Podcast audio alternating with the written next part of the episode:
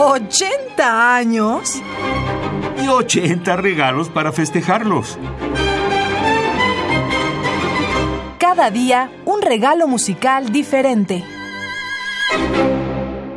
Pierre Boulez, 1925-2016, Francia. Al terminar la Segunda Guerra Mundial en 1945, Europa se encontraba postrada, pero de las cenizas que quedaron de su sociedad y su cultura, inmediatamente empezó su renacimiento.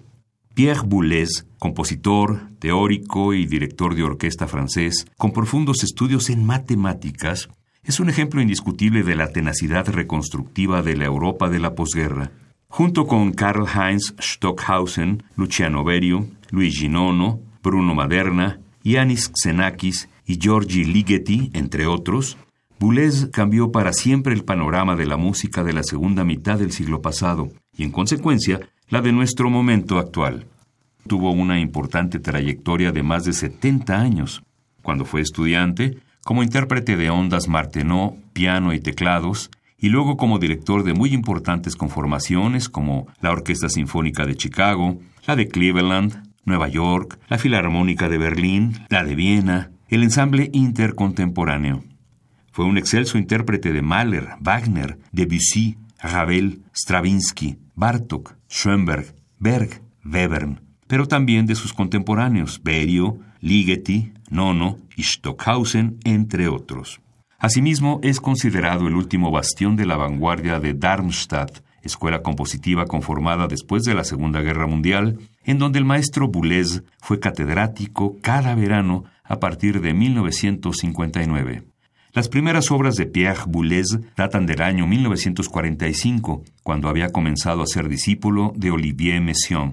En ellas empezó a aplicar sus teorías sobre el serialismo total o serialismo integral, en donde, con extremado rigorismo, usa la serie para determinar todos los parámetros de la música, además de las alturas, la dinámica, los timbres, las texturas, la armonía, pero por sobre todos, el ritmo. Esto, junto con sus puntos de vista altamente polémicos sobre la evolución de la música, le ganó la reputación de l'enfant terrible. Su Martillo sin Maestro de 1954, para contralto y seis instrumentos, flauta, xilófono, vibráfono, guitarra, viola y batería sin afinación, es una de sus grandes obras maestras. Está basado en el libro homónimo de René Char, 1907-1988, que es testimonio de la resistencia al nazismo durante su invasión en Francia. Ahí, el poeta identifica a los enemigos históricos y eternos del hombre con la fuerza templada por el dolor y la aceptación de la muerte. Tiene nueve partes, cuatro de las cuales tienen fragmentos de tres poemas de René Char. Los movimientos restantes son extrapolaciones instrumentales de los otros cuatro. Primero, antes del artesano furioso. Segundo, primer comentario en Verdugos de Soledad.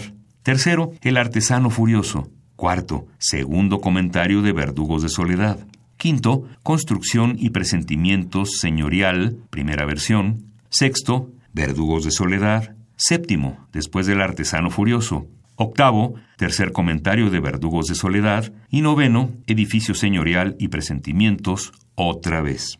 Estos movimientos se agrupan en tres ciclos por Boulez. El primer ciclo se compone de movimientos primero, tercero y séptimo. El segundo ciclo es movimiento segundo, cuarto, sexto y octavo. Los movimientos quinto y noveno constituyen el tercer ciclo.